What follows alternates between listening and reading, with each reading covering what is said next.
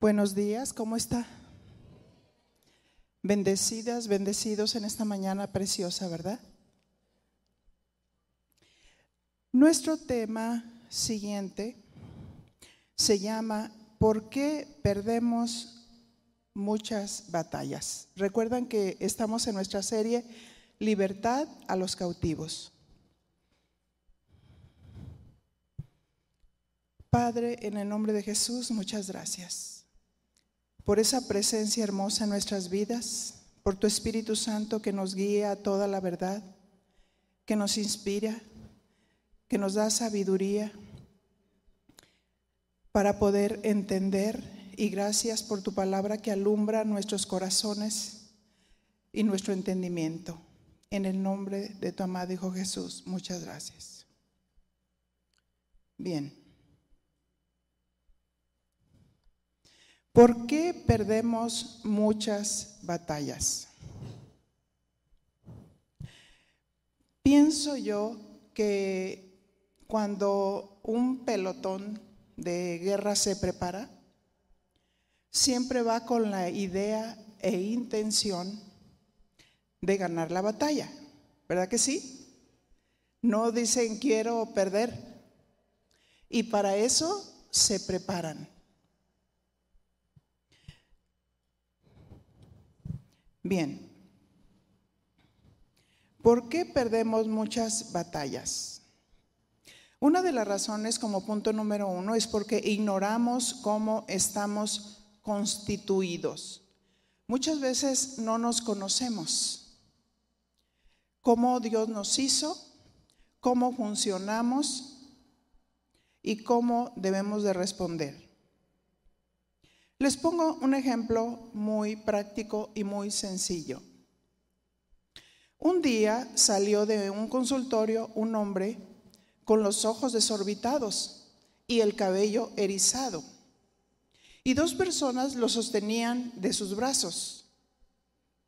Y otros preguntaban que desde cuándo estaba así, en esa condición. Y contestaron, está así desde que descubrió que tenía un esqueleto adentro.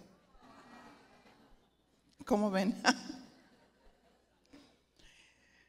Se descontroló todo porque, ¿cómo? ¿Tengo un esqueleto adentro? Como parte de nuestro conocimiento, Vamos a analizar cómo estamos constituidos. Según 1 Tesalonicenses 5, 23.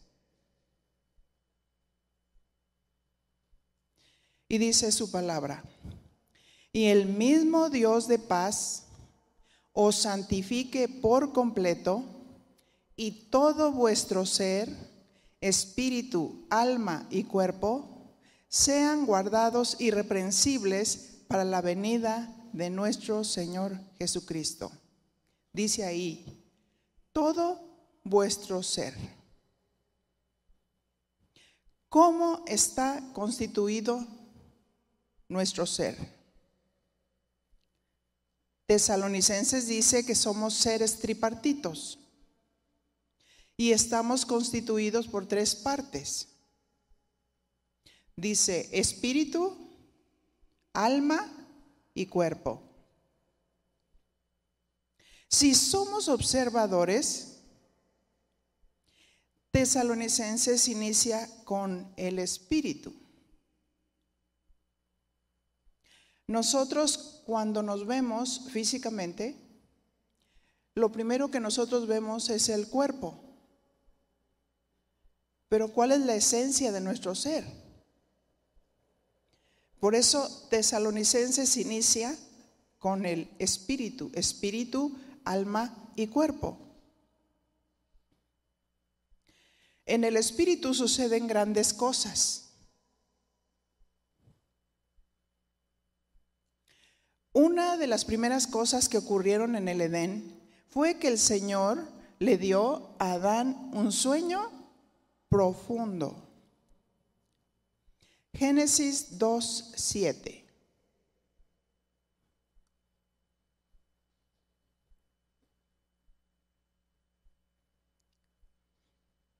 Entonces Jehová Dios formó al hombre del polvo de la tierra. ¿De dónde lo formó? Del polvo de la tierra. Y sopló en su nariz aliento de vida. Y fue el hombre un ser viviente.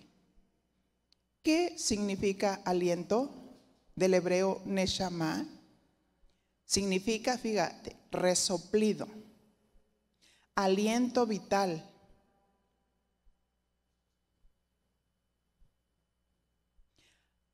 Respiración, soplo, vida. Al hombre lo formó del polvo de la tierra, pero al soplar en su nariz le dio espíritu. El espíritu del hombre, el aliento de vida. ¿Cuántos respiramos aquí?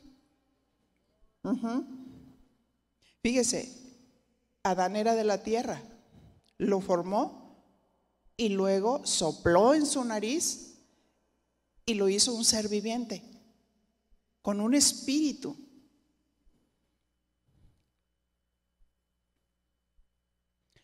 Por esa razón respiramos. Somos seres vivientes. Pero también, cuando nacimos de Dios, nos dio de su Espíritu Santo. Se fija dos acontecimientos distintos.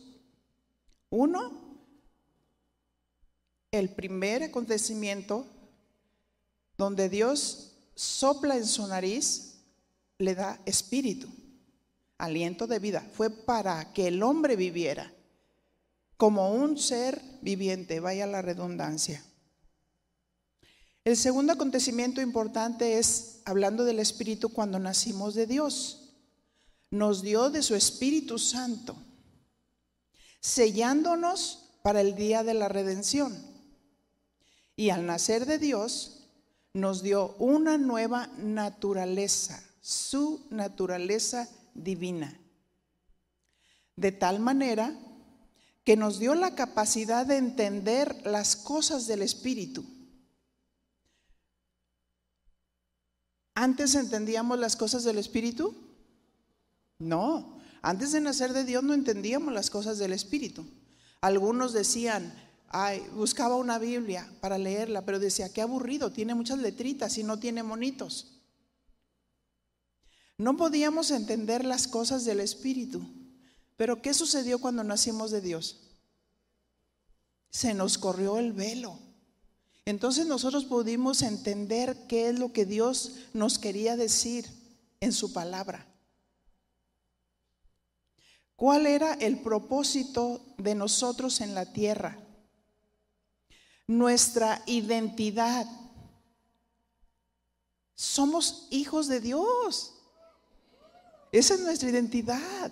Hijos adoptivos, lavados con la sangre de Jesucristo, nos dio una identidad como hijos de Dios.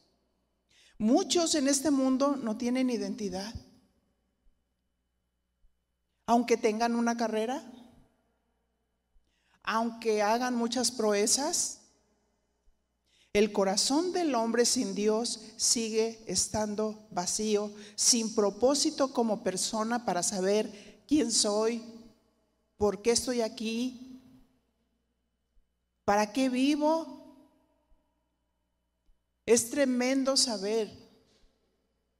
Y esto lo constaté muy bien desde que tenía siete años. Diga conmigo, uh, Recuerdo que me invitaron al cementerio a enterrar al abuelito de una amiguita y me impresionó tanto ver cómo sacaban los cuerpos para meter a otros porque no tenían una fosa. Y yo veía las calacas con cabello y me impresionó mucho la muerte. Y fue cuando empecé a tomar una conciencia de, ¿quién soy yo? ¿Por qué estoy aquí en la tierra? ¿Acaso nací para hacerme un montón de huesos como esos que los gusanos se los coman y se acabó. Y vi ese gran letrero que decía, mira que te mira Dios, mira que te está mirando, mira que te vas a morir y mira que no sabes cuándo. Dije, órale, me voy a morir. Y de pronto me entristecí mucho, porque dije, ¿qué caso tiene? ¿Qué esperanza tenemos? ¿Para qué juego? ¿Para qué estudio? ¿Para qué hago todo esto? Si me voy a morir. Yo no podía entender eso. Y, me causó tristeza y me ponía en la ventana mirando jugar a los niños y yo decía, ¿qué sentido? Y yo pensaba que mis papás, porque eran adultos, ellos podían contestarme todas las preguntas que yo tenía. Y fui con mi mamá y empecé a hacerle preguntas, mamá, ¿me puedes explicar quién es Dios? Y mamá se me quedó viendo. ¿Quién hizo a Dios? Y mi mamá para, para quitarme de encima me dijo, a Dios lo hizo una paloma. Y le pregunté yo, ¿y quién hizo a la paloma? Y ya no supo qué contestar. Y como yo sabía que ellos eran mi esperanza y que me iban a contestar todas las respuestas que yo o las preguntas que yo tuviera, pero no fue así. Me pasaba días llorando. Y nadie me podía entender. Así como diciendo, ay, esta está loquita. ¿Cómo es posible que una niña de siete años empiece a razonar sobre todas esas cosas? Y, yo me pregunté y dije, yo creo que estoy aquí en esta tierra porque hay un propósito. Y no sé cuál es, pero sí sé que cuando yo crezca, yo voy a saber quién es Dios. ¿Y por qué estoy aquí en la tierra? De hecho, mi primer sermón yo lo prediqué dentro de la religión. Y como era algo que me impactaba, era la primera vez que yo compartía un tema, estaba muy jovencita. Yo me convertí como a los 17 años. Y nos dijeron, nos explicaron cómo se desarrollaba un sermón y que diera ese sermón en 10 minutos. Y me explicaron cómo era la introducción, el desarrollo y todo. Y yo dije, pues sí. Y mi sermón fue, nosotros, los que estamos aquí, sabemos quiénes somos ¿A dónde vamos? ¿Cuál es el propósito que estamos aquí en la tierra? Una cosa sí sé, les dije, que venimos de Dios y a Dios vamos. Y ahí concluyó mi sermón. Pero era algo que yo traía y que me impactaba y en ese momento arrojé todo lo que traía. Y cuando yo crecí, sí supe quién es Dios. Amén. Sí supe quién es Dios, porque alguien me habló de Jesús. Entendí cuál era el propósito que Dios tenía para mi vida en esta tierra. Que nosotros somos embajadores reconciliando al mundo con Dios. Que tenemos identidad como hijos de Dios, no somos un cualquiera. Somos hijos de Dios, lavados con la sangre de Jesucristo. Tenemos identidad. Hay quienes se mueren porque sienten, ya me despreciaron, se me acabó todo, se me acabó mi identidad, se me acabó mi valor. No, a pesar de eso, seguimos teniendo el valor que Cristo Jesús nos da, porque somos sus hijos. Amén. Apláudale fuerte.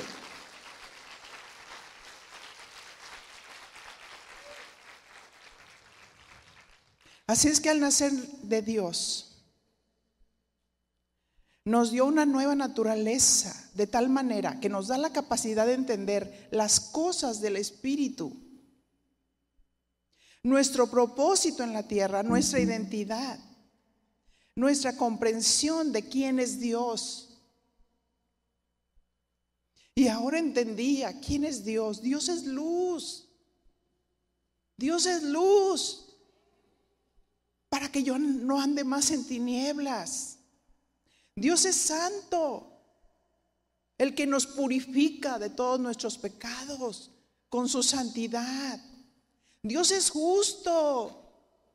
El hombre puede ser injusto, pero Dios es justo. Imitémoslo a Él. Dios es verdad. Dios no es mentiroso. Todo lo que te dice, te lo cumple. Amén. Dios es inmutable.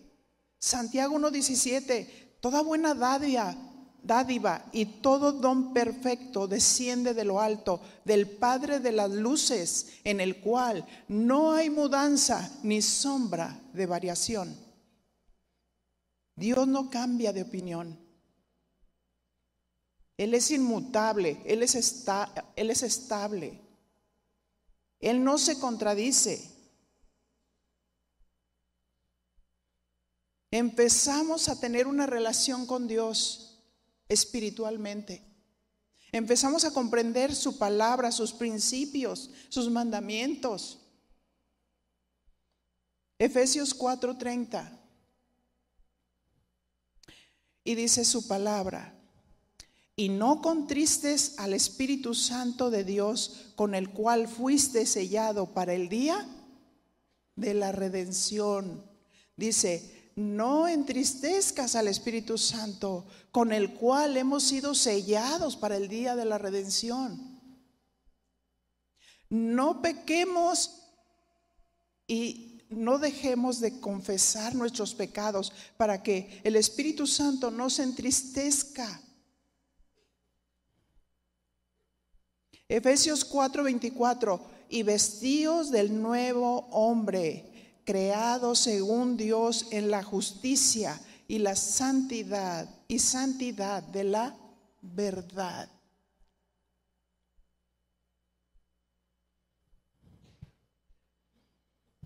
¿Por qué perdemos nuestras batallas?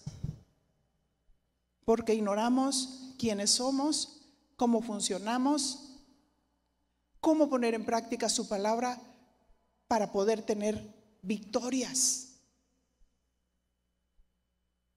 Dios nos vistió con una nueva naturaleza. Nos, dio aliento de vida. Nos dio de su Espíritu Santo para comprender sus misterios y que podamos vivir en plenitud.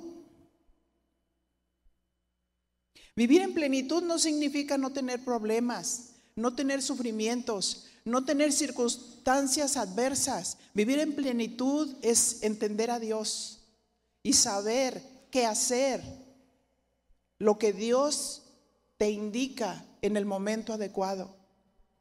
Dios no nos libra del sufrimiento, ni del dolor, ni de enfermedades, pero nos da todas las herramientas para poder vencer. Y con convicción.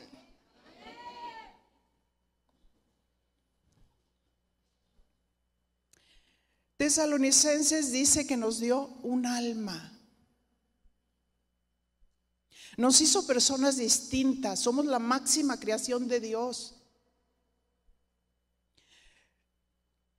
Nos dio el intelecto, la capacidad de pensar, razonar, argumentar. No te paralices. No tengas temor del hombre. Habla, argumenta con la sabiduría de Dios, con la inteligencia de Dios. No te hagas nudos como el gatito, que en esa bola de estambre se hace nudos y no sabe cómo salir. Tenemos a Dios. Tenemos su sabiduría.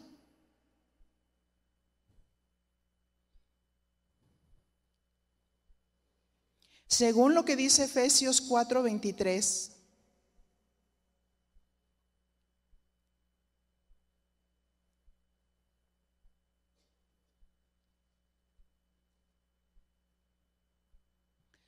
y renovaos en el espíritu de vuestra mente. ¿Qué dice?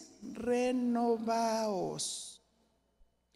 Transformaos en el espíritu de vuestra mente. Hace una fusión.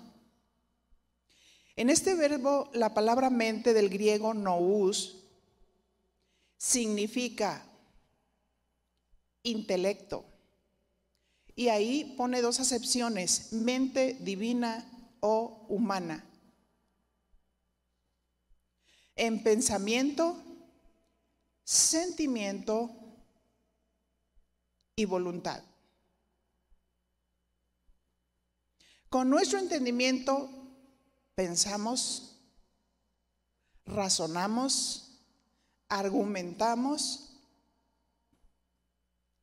¿Qué partes encontramos en nuestra mente? Número uno, según esta definición, pensamiento, voluntad y sentimiento. Con el pensamiento razonamos, argumentamos. Con la voluntad decidimos, diga conmigo, decidimos. Y rompemos la resistencia de la voluntad.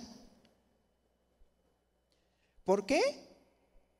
Porque con la voluntad decidimos. Dios nos ha dado una voluntad. Dios nos ha dado libre albedrío para decidir.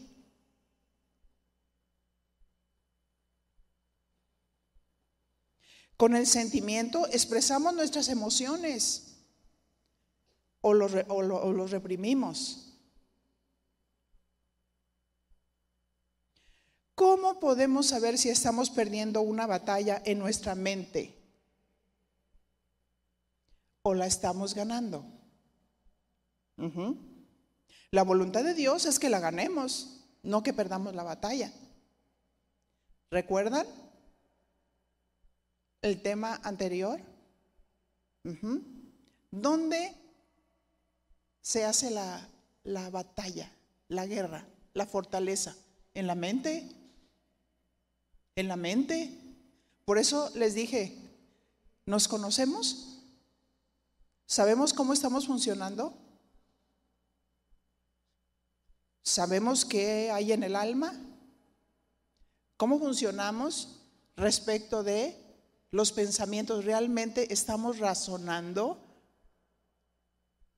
¿Razonando la palabra para tomar decisiones cada momento de nuestra vida?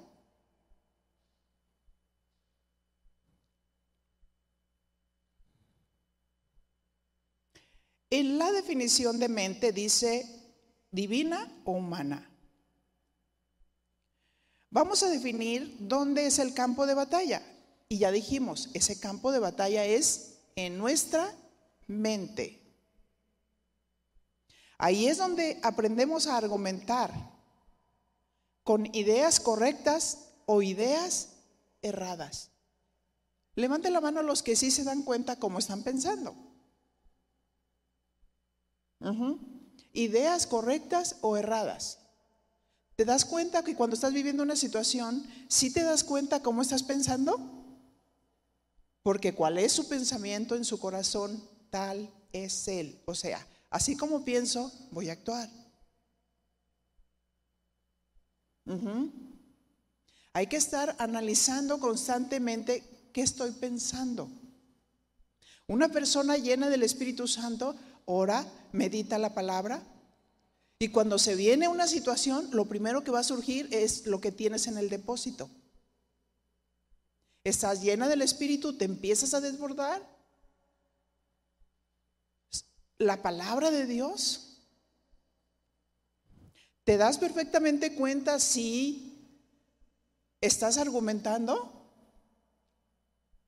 para bien? ¿Para ganar una batalla?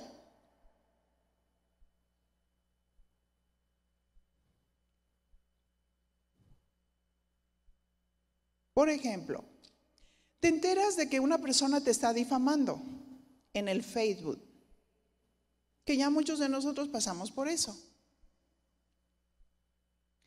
Y la tentación es tratar de defendernos. Para una persona que no conoce a Dios, esa conducta sería normal.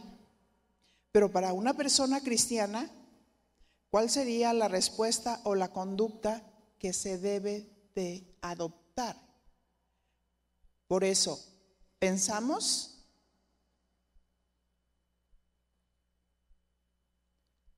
¿Qué pensamos? cuando estamos viviendo una situación así? ¿Estás pensando atinadamente? ¿Estás echándote un clavado para buscar exactamente la herramienta bíblica que necesitas para derribar esos argumentos?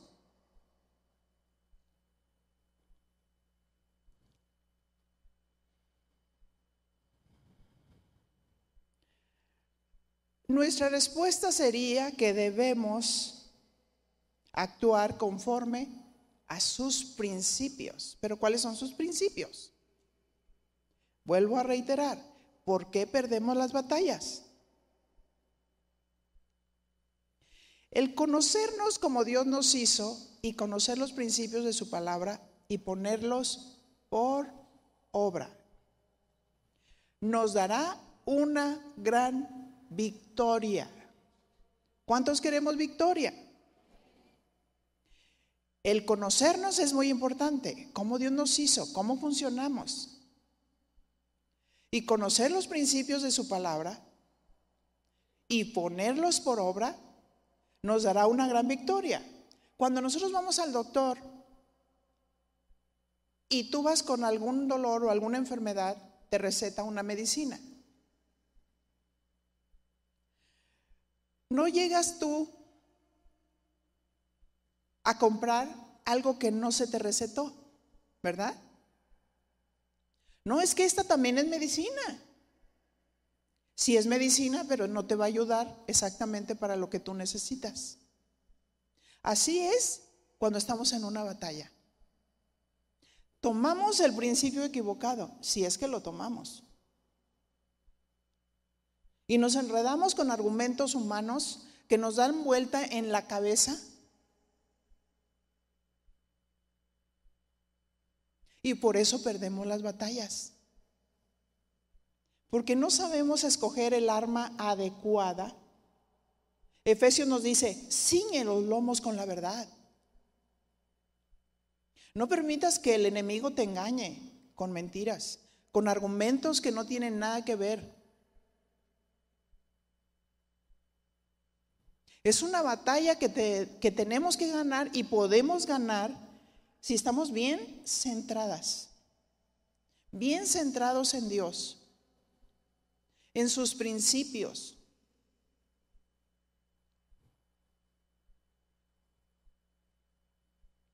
Retomando la idea, en el alma es donde aprendemos a argumentar.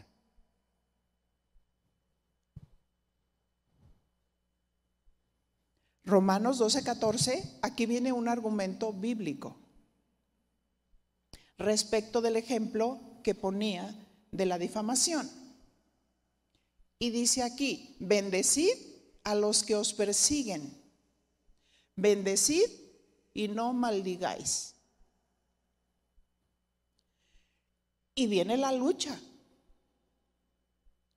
Ahí dice, mente divina o humana. La mente humana va a decir, hasta podría maldecir, ¿sí me explico? Podríamos maldecir ante aquellos que difaman.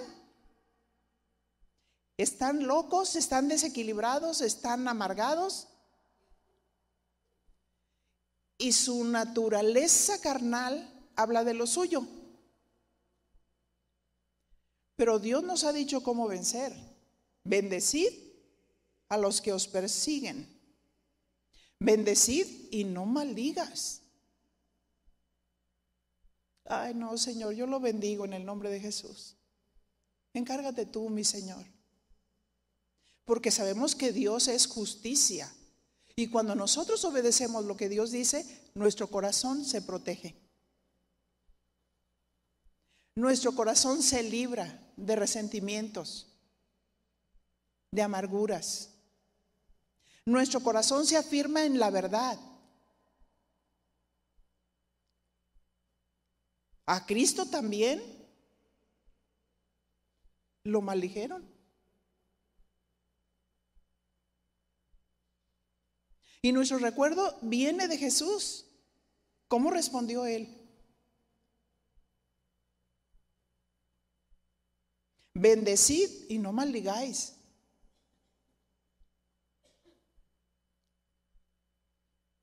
Así es que hay quienes en el momento que son difamados, ofendidos, inmediatamente maldicen a aquella persona con palabras altisonantes y pierden la batalla. Pues son más sentimientos que razón. No vamos a vencer con el sentimiento, sino con la razón bíblica.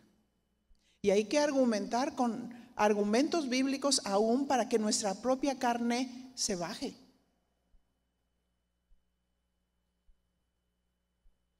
Y algunos dicen, ¿y no vas a responder? ¿Y se van a quedar con un concepto de que tú esto y esto y esto? Ese no es mi problema. Yo no vivo para mí, vivo para Dios. Y si alguien dice algo, está bajo el dominio y bajo el control de Dios. Mi responsabilidad es perdonar, bendecir y esperar en la justicia de Dios. Amén.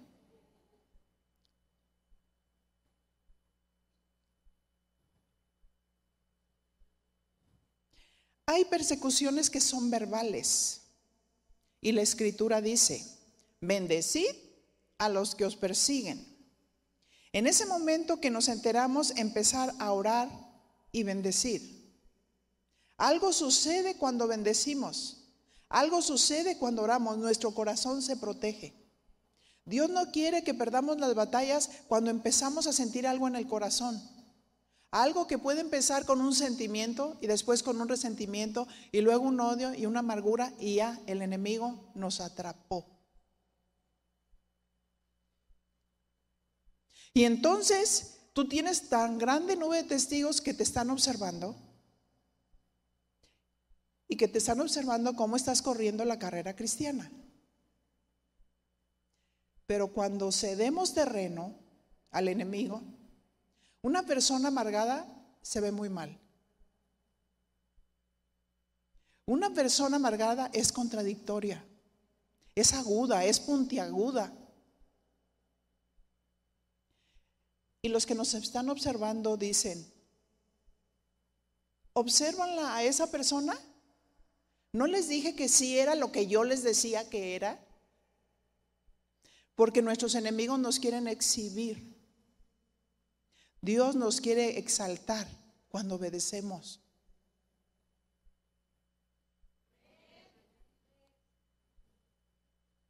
Y para eso hay que tener entendimiento. Pero hay que obedecer. Hay esa lucha entre la carne y el espíritu. Pero Dios nos dio una nueva naturaleza. La naturaleza de Dios. Que nos da gracia, que nos da fuerza, que nos da inteligencia. Porque el consejo de muchos enemigos se deshace con inteligencia. Amén.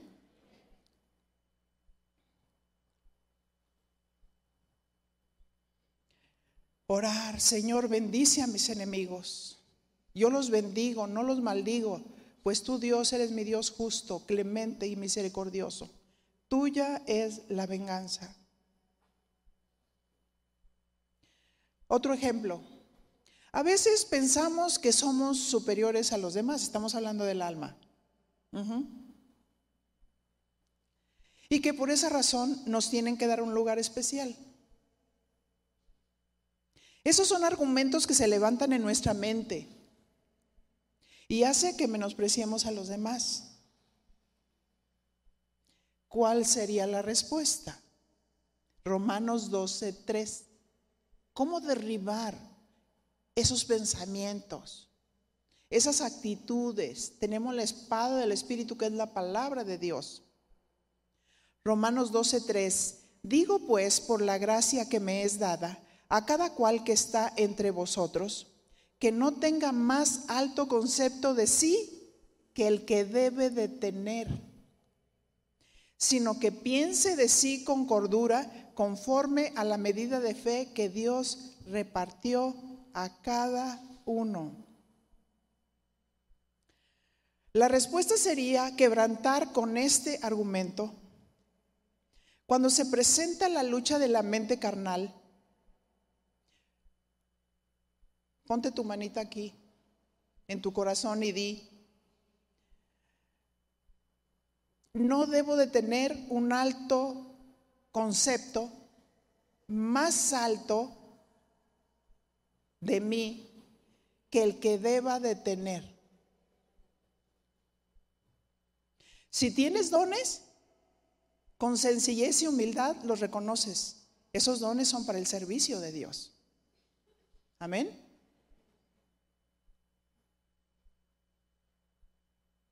Podemos hablarnos a nosotros mismos y decirnos, tú tienes talentos que Dios te dio, pero eso no significa que seas más que los demás. Los talentos y los dones que Dios nos dio no significa que nosotros seamos más que los demás. Porque nuestro cuerpo, todos los miembros que tenemos son importantes. Aún el miembro que parece más pequeño es muy importante. ¿Y te das cuenta como cuando te cortas un dedo? Imagínense si no tuviéramos los dedos del pie, nos íbamos para adelante. ¿Cierto? Cada miembro de nuestro cuerpo es importantísimo. Así también, como miembros del cuerpo de Cristo, todos somos importantes. No hay ninguno que carezca de valor.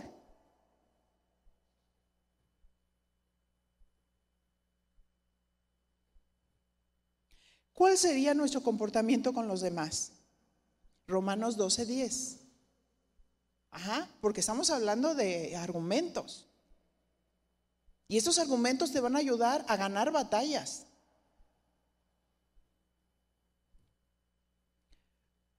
Amaos, dice la palabra Romanos 12:10. Amaos los unos a los otros con amor fraternal. ¿Qué es esto? Amor de hermanos. En cuanto a honra, prefiriéndonos los unos a los otros.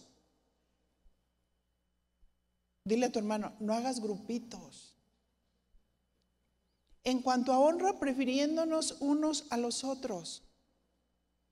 Ah, no, yo no me quiero sentar a aquella mesa porque yo quiero estar con mi amiga. Pero Dios te está dando la oportunidad de sentarte en otra mesa para que conozcas nuevas amigas. ¿O no es el grupo entre amigas? O ya hiciste tu sector. Vamos siguiendo. Amaos con amor fraternal en cuanto a honra, prefiriéndonos los unos a los otros. ¿Qué significa prefiriéndonos del griego proege o maí? Y fíjate qué hermoso principio. Significa dirigir el camino a otros. Mostrar deferencia, o sea, preferir, mostrar el camino a otros. ¿Saben que las iglesias grandes, por qué son iglesias grandes? Porque reconocemos el valor de las personas y desarrollamos ministerios para que todos los miembros del cuerpo que están vivos puedan servir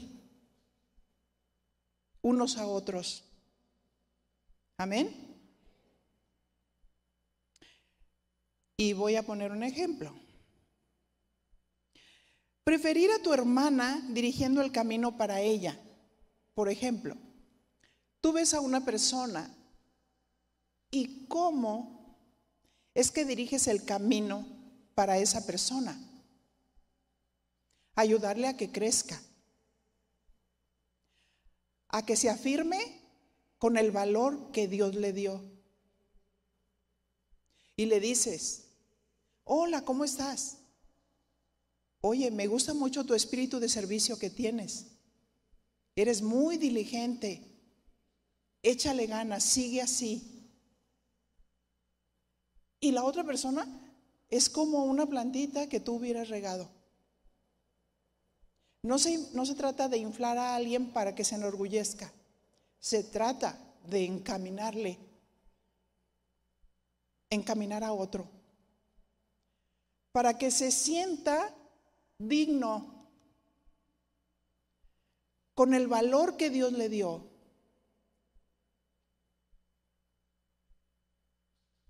Así es que todos los que servimos vamos a encaminar a otros. No se trata de que tú eres el grandioso y la otra persona no crece porque no estás encaminando a otros, no los estás reconociendo, no los estás animando, no los estás levantando.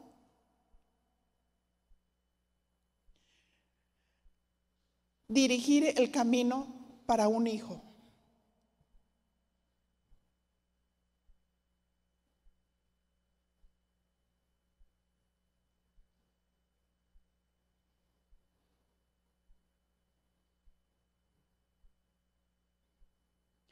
¿Cómo diriges el camino a tu hijo? Hijo, quiero decirte que te amo mucho y agradezco a Dios que te haya dado como un regalo para nosotros como padres. Hay hijos que crecen con padres buenos y excelentes, pero no muestran afecto físico ni verbal. Y los niños crecen sintiéndose devaluados. Las jovencitas crecen y se echan a los brazos de cualquier postor porque no sintieron el afecto del padre, no sintieron el valor que da una madre diciéndole, ¿cómo me gozo el haberte tenido? Eres hermosa. Tienes unos dones, unos talentos que, que me bendicen, me bendicen, me enriquecen. Yo tengo cuidado cuando, cuando le escribo a mi hija, porque a veces anda uno bien ocupado y a veces, hola mami, ¿cómo estás? Bien. Ok,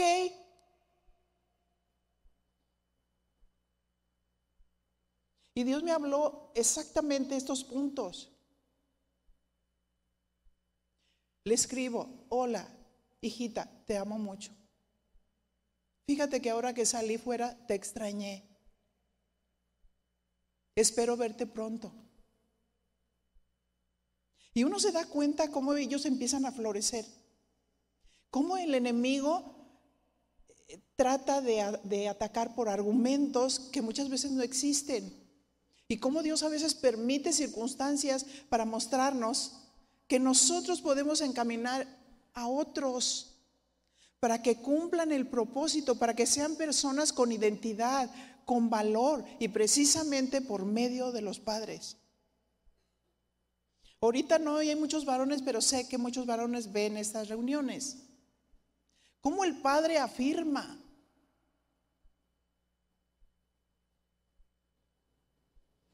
Un padre decía, ay no, a mí no me gusta abrazar a mi hija porque, ¿y qué tal si se enamora de mí? Cristiano. ¿Cómo es posible?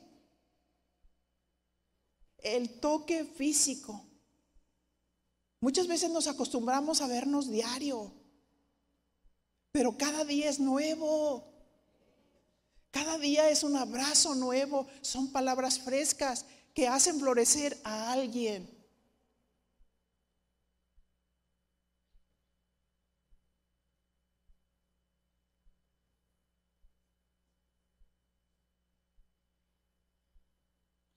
Por eso muchos jovencitas se relacionan con varones que las maltratan. Y ellas lo sienten normal. No porque sus padres los maltrataran, sino porque realmente, mientras tienen ellos una mente natural, están creyendo que no son valiosos e importantes para ellos. Por eso tenemos que afirmar, tenemos que encaminar, tenemos que reconocer las cosas buenas de nuestros hijos, pero decírselas. Hay esposos que la esposa le dice, es que yo necesito que me digas que me amas. Y él dice, ya sabes. No la está encaminando, no la está afianzando. Sus temores, sus inseguridades que vienen en una mujer, es porque el hombre ha dejado de sembrar en ese jardín. No le está encaminando a afirmarse, a ser una mujer segura, valiosa. Mi amor, tú puedes. Tú puedes hacer esto. He visto que eres muy inteligente. Hay estos dones en ti. Adelante. Pero hay esposos que dicen, si quieres no hagas nada, ahí te quedas en casa.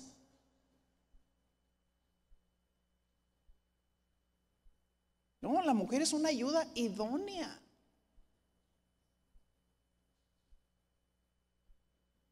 Y el varón tiene que encaminar a su esposa, a sus hijos, cada día, cada día. Los esposos deberían de leer más cantares. Cuán hermosos son tus pies entre tus sandalias. Ah, porque llega la noche y el varón quiere estar con la mujer, bien romántico, cuando en la mañana le gritó. Y no le dijo cuán hermosos son los pies. Ay, qué feos pies tienes. ¿La están caminando al romanticismo? ¿A responderle sexualmente? No. Ah, pero las mujeres, bueno, que las encaminen con sabiduría. Ay, mi amor, tus pies son hermosos, pero si te cortaran las uñitas, se verían más hermosos. Y la mujer le dice al hombre, ay mi amor, tu, tu, tu paladar es como la miel, pero me encanta que uses estas pastillas, me encantan. Me gusta ese aroma. Lo está encaminando y luego él piensa, ¿qué me habrá querido decir?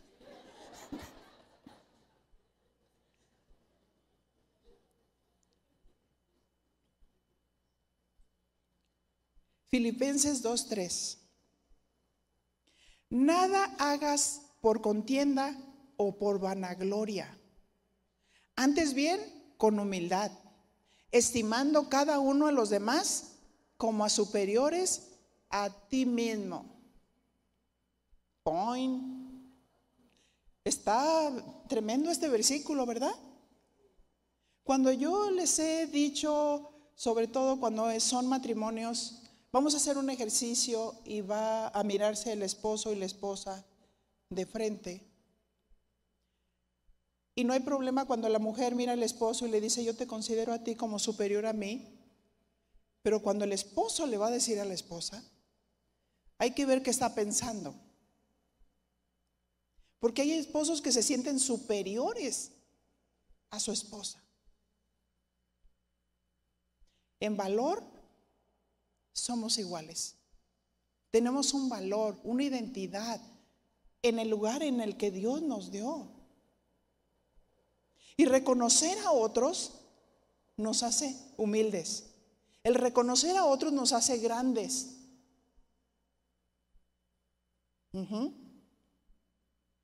Cuando alguien te dice, ay, oye, qué lindo tu vestido.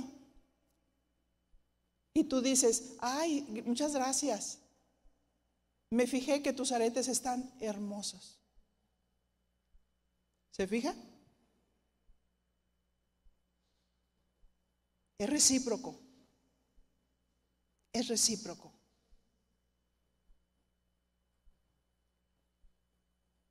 Hacer las cosas con humildad, considerando a los demás como superiores a nosotros mismos.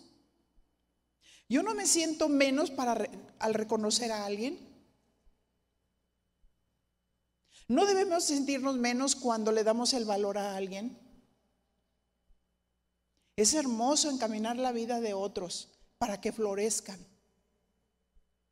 para que los hijos cumplan el propósito que Dios tiene para ellos en casa. Bendecir y no maldecir.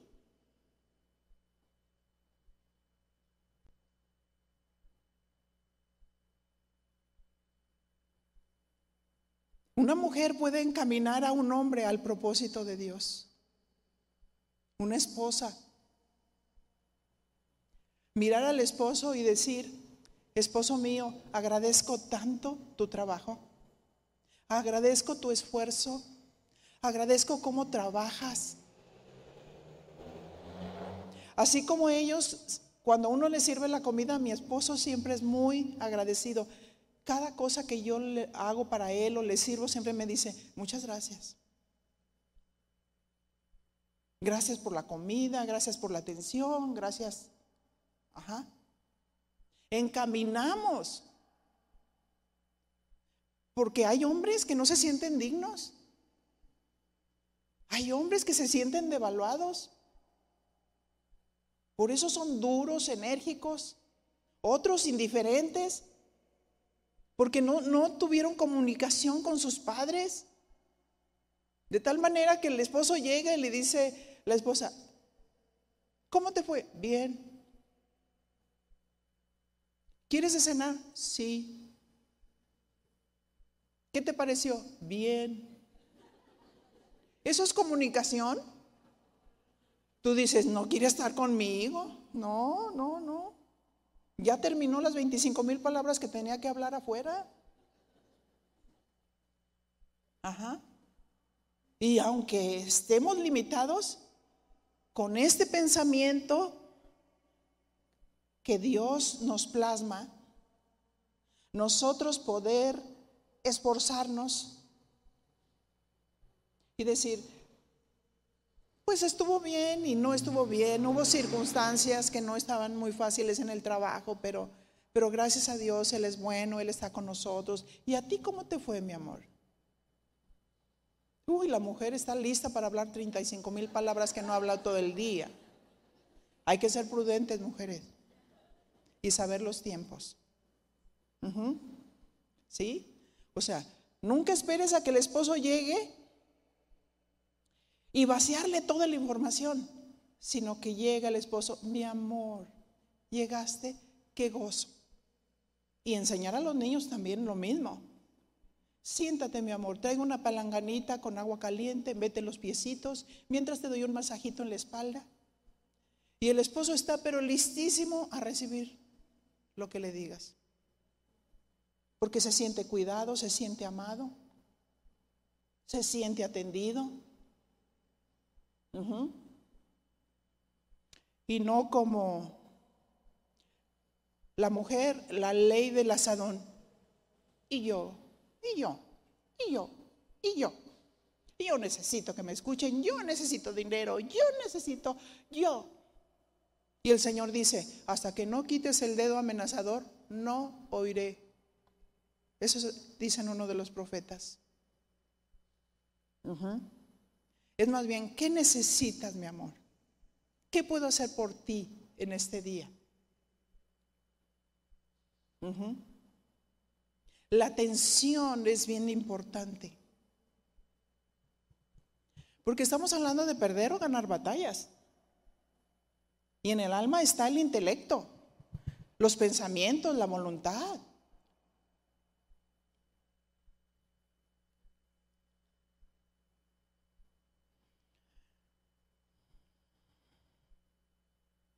Hay un lenguaje que hablamos, uno es verbal y el otro es físico. Hay muchos estudiosos que, eh, vaya la redundancia, estudian precisamente eh, las señas para saber si una persona es genuina, para saber si una persona es sincera, para saber si te está diciendo la verdad.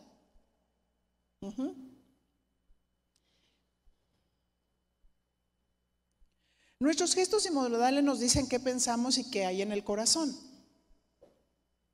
Saludamos a alguien y le decimos hola, pero le miramos de arriba abajo y perdemos la batalla. O sea, hola. ¿Hay sinceridad? No, hay doblez. Y cada acción que hacemos viene del corazón. Sí, lo dice Mateo 15, del corazón es donde salen los malos pensamientos.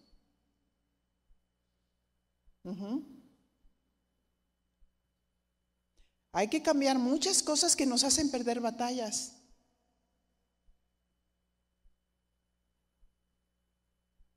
¿Por qué perdemos las batallas a pesar del conocimiento? Porque contamos con una hermana que se encuentra en el alma que se llama voluntad. Y estamos aquí y decimos, oh sí, estoy aprendiendo.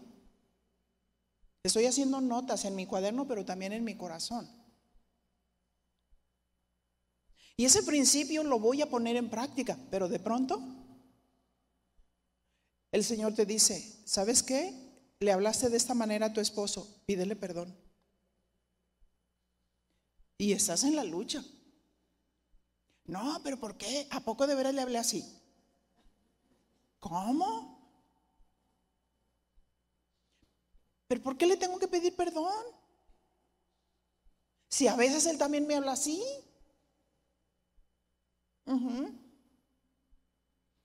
Y ahí está la voluntad. Con la voluntad decidimos. Tenemos que ceder nuestra voluntad a Dios para obedecer lo que Él nos está diciendo. Por eso el punto es, ¿por qué perdemos las batallas a pesar del conocimiento? Tenemos que estar conscientes que hay una voluntad que Dios respeta, porque nos hizo con un libre albedrío para tomar decisiones. Podemos tomar decisiones buenas que nos hagan tener victoria. O podemos tomar decisiones malas que nos traigan consecuencias. Y de pronto la voluntad como que se pone de modo. No, sí, sí, sí, sí. Voy a, voy a hacerlo, voy a ir, le voy a pedir perdón. Y luego se encuentra con la resistencia. Es la prima hermana de la voluntad. Y está la lucha, que sí, que no, que sí, que no, y resistiendo, resistiendo. Ajá. La lucha de la carne y el espíritu. Y tú dices, no, sí, sí, yo ya sé quién soy, ya sé que tengo un esqueleto adentro. sí, yo ya sé, este, ¿Cómo, ¿Cómo hay que responder? Sí, leo la Biblia. Ah, pero la voluntad, ahí está. Hay que cederla. A Dios. Nuestra voluntad, cederla a Dios.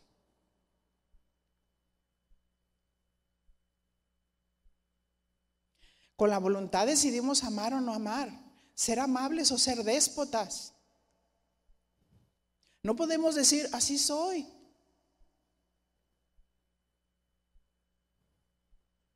Aunque conozcamos la voluntad de Dios que ya está basada a través de sus principios bíblicos, éticos y morales, lo resistimos.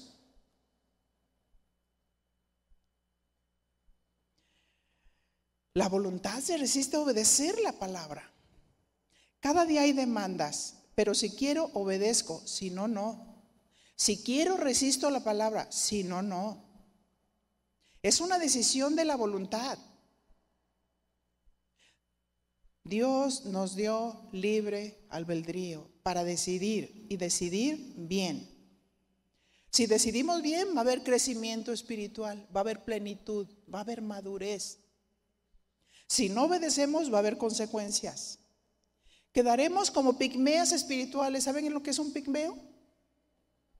Un enanito, de esos que traen el huesito aquí, pero bien chaparritos. ¿Cuántas pigmeas espirituales quiere ver aquí? ¿Cuántos gigantes en la fe?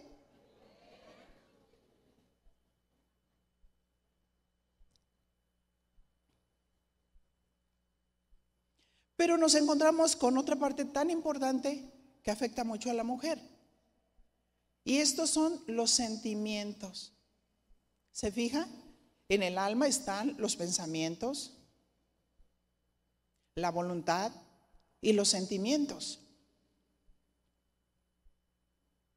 ¿Los sentimientos son malos? La respuesta es no. Dios puso los sentimientos para que expresáramos amor, tristeza, gozo, confort.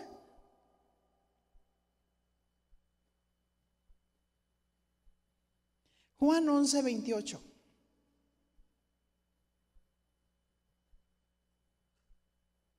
Habiendo dicho esto, fue y llamó a María, su hermana, diciéndole en secreto, el maestro está aquí y te llama.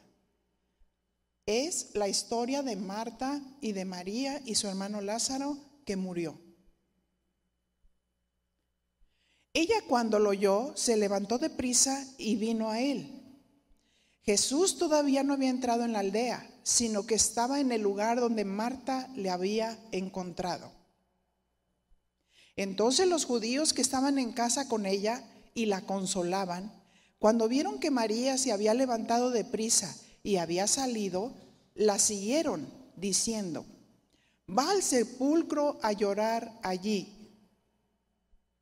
María, cuando llegó a donde estaba Jesús, al verle, se postró a sus pies, diciéndole, Señor, si hubieses estado aquí, no habría muerto mi hermano. Jesús entonces al verla llorando y a los judíos que la acompañaban también llorando, se estremeció en espíritu y se conmovió. Y dijo, ¿dónde le pusiste? Le pusiste. Le dijeron, Señor, ven y ve. Y Jesús lloró. ¿Los sentimientos son malos?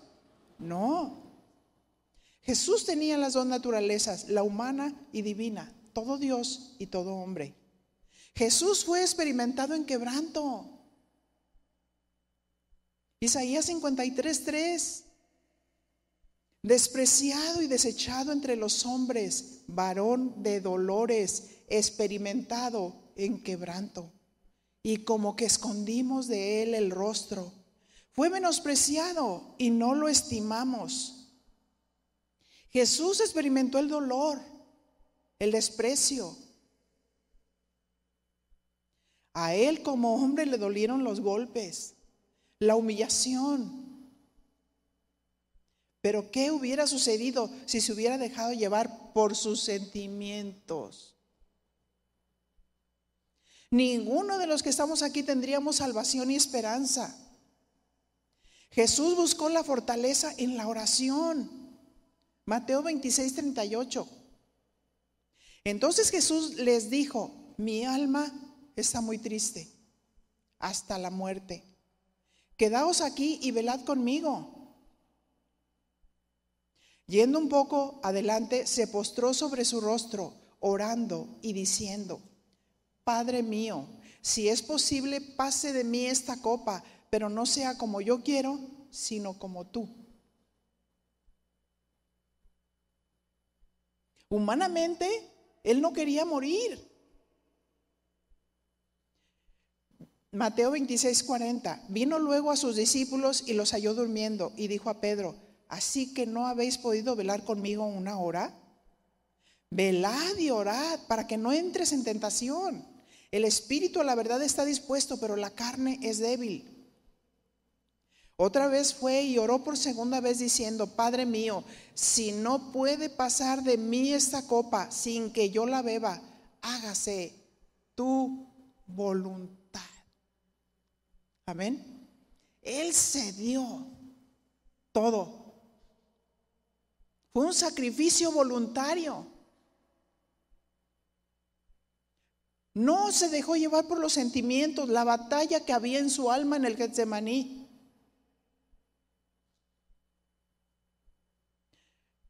Mateo 26, 44 dice, y dejándolo se fue de nuevo y oró por tercera vez diciendo las mismas palabras.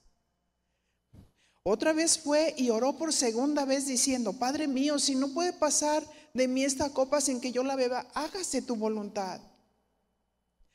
Jesús estaba triste y estaba librando una gran batalla en su alma, donde el enemigo le hablaba lanzando de dardos para que él desistiera. ¿Cómo vas a morir por esos malagradecidos?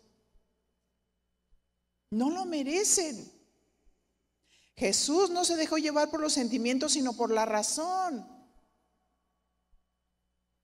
Y decidió pagar el precio de nuestra salvación.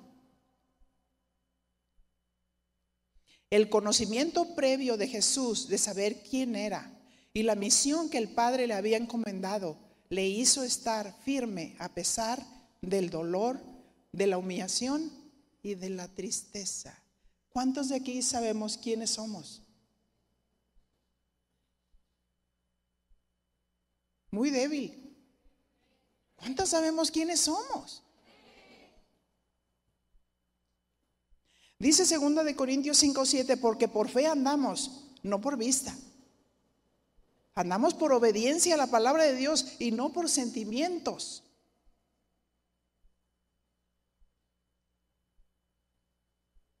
Jesús como hombre vivió bajo los principios divinos del Padre. Jesús decidió ceder su voluntad para que la humanidad pudiera vivir. Jesucristo dejó sus sentimientos humanos a un lado para hacer la voluntad del Padre. Y nosotros no queremos perder batallas por la falta del conocimiento de su voluntad. Nosotros decidimos si ganamos batallas o perdemos. Amén. Dios nos está enseñando en su palabra cómo nos constituyó. No para perder batallas, sino para ganarlas. Razonemos más la palabra para que el sentimiento no gobierne, sino la razón bíblica. No permitas que el enemigo te robe el depósito tan hermoso que Dios te ha dado. Podemos ir de victoria en victoria a pesar de los enemigos de nuestra alma. Dele un aplauso al Señor.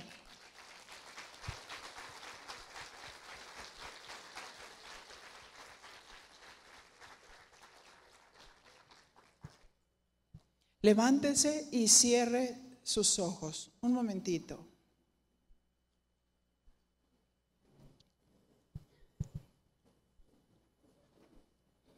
Es el tiempo de darle respuestas a Dios. Usted pregúntese, ¿quiero ser una mujer emocional o una mujer espiritual? Contéstele al Señor. Dígale lo que usted quiere ser. Señor, yo quiero ser una mujer espiritual.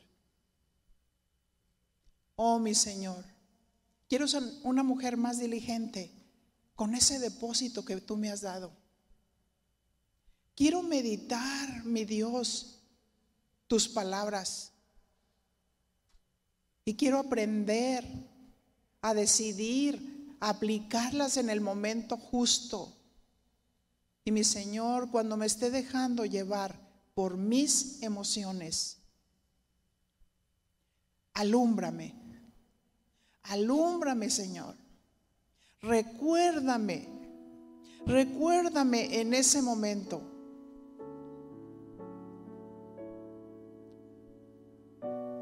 Sí, Señor, aquí estamos. Aquí estamos, Señor, ejercitándonos. Aquí estamos aprendiendo a darte respuestas. Oh, mi Señor, nos compromete el conocimiento. Añade sabiduría a nuestras vidas para saber cómo actuar, cómo responder cómo encaminar a otros, mi Señor. Oh, mi Dios, que no esté centrada en mí misma. En ese círculo vicioso de emociones y de sentimientos negativos. Oh mi Señor, que tú estés sentado en el trono de mi corazón. Porque tú eres el Señor, tú eres el que gobiernas. Y a pesar de la lucha, a pesar de las circunstancias, a pesar de la debilidad, te alabamos, Señor. Te alabamos, Señor. Te alabamos. Oh, mi Señor, porque no estamos perdidas, estamos encontradas. Hemos sido salvadas, hemos sido salvados, redimidos por tu sangre preciosa. Oh, mi Dios, que el gozo de nuestra salvación permanezca. Que ninguna circunstancia sea más grande que tú. Porque tú lo sufriste todo. Y abriste tu boca para decir, perdónalo Señor, porque no saben lo que hacen. Bendecimos a nuestros enemigos. Oramos por ellos. Oh mi Señor, que tu luz que tu luz alumbre en medio de la oscuridad. En el nombre de Cristo Jesús. A ti, Señor, te damos todo el honor, toda la gloria, todo el reconocimiento, porque tú eres la luz, tú eres la verdad, tú eres el guerrero, tú eres el que vas delante de nosotros y solo tú, el soberano, el que gobierna, el estable, el que en él no hay ninguna sombra de variación.